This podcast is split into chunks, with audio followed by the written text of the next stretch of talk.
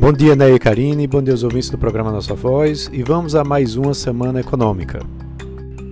A semana começa com fortes expectativas no mercado financeiro, principalmente porque na semana passada tivemos uma forte queda do Ibovespa, puxado pelas estatais.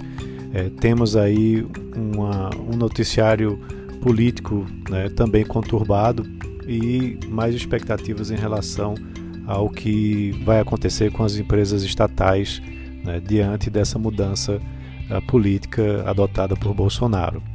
Uh, hoje saem resultados uh, dos índices de gerente de compras, os PMIs do Brasil e dos Estados Unidos. São números bastante importantes para a gente entender melhor o que está acontecendo na recuperação da economia. E na quarta-feira teremos um dado, a divulgação de um dado muito importante. Além do PMI do setor de serviços aqui do Brasil, eh, será divulgado o Produto Interno Bruto brasileiro do quarto trimestre e do ano como um todo. Né? Há expectativas para que a economia tenha retraído acima dos 4%, mas a gente vai saber isso quando tivermos os dados oficiais divulgados nesse dia.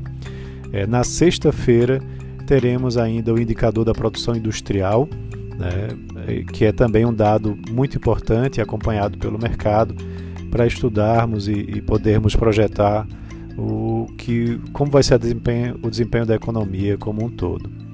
Lá nos Estados Unidos também teremos dados importantes relacionados ao emprego.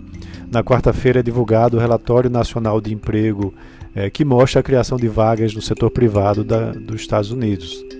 Então há uma expectativa com relação a isso, até porque também a semana vai terminar com a divulgação do payroll, né, que é o relatório de emprego, um dos dados mais importantes dos Estados Unidos e que ajuda a projetar né, como que a política monetária do Federal Reserve, que é o Banco Central Americano, vai ser conduzida. É, a gente tem ainda uma reunião da OPEP+, né, que é a Organização dos Países Produtores e Exportadores de Petróleo, que vai acontecer entre os dias 3 e 4. E como os preços do é, do barril tem é, se elevado, há uma expectativa que haja uma redução nos cortes de produção, justamente por conta dessa recuperação de preços. Ah, e aí vem a, questão corporativa, né, do noticiário corporativo e também político.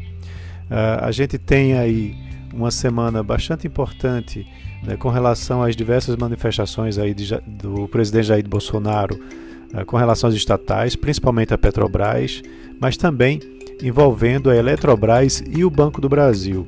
A Eletrobras está aí no processo de privatização e o presidente, o CEO do Banco do Brasil, é, também é, está aí com a corda no pescoço, né, segundo alguns noticiários.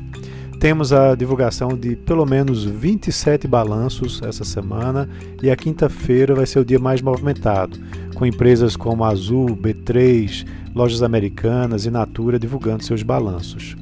Mas essa semana também temos a PetroRio, Magazine Luiza, Via Varejo divulgando seus balanços. É, e temos ainda a votação, provavelmente na quarta-feira, da PEC emergencial, né, que tem aí uma polêmica muito, muito grande com relação a uma inclusão da medida de desvinculação dos mínimos constitucionais para repasse aos setores de saúde e educação. Então, essa PEC vai ser votada no Senado na quarta-feira e provavelmente deve ser seguida por uma votação referente ao auxílio emergencial, a uma nova rodada do auxílio emergencial.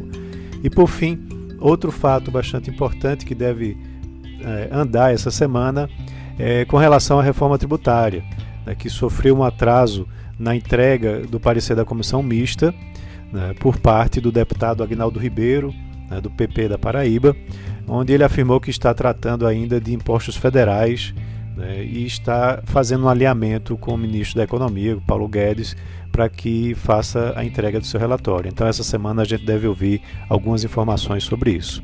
Então é isso. Um ótimo início de semana a todos.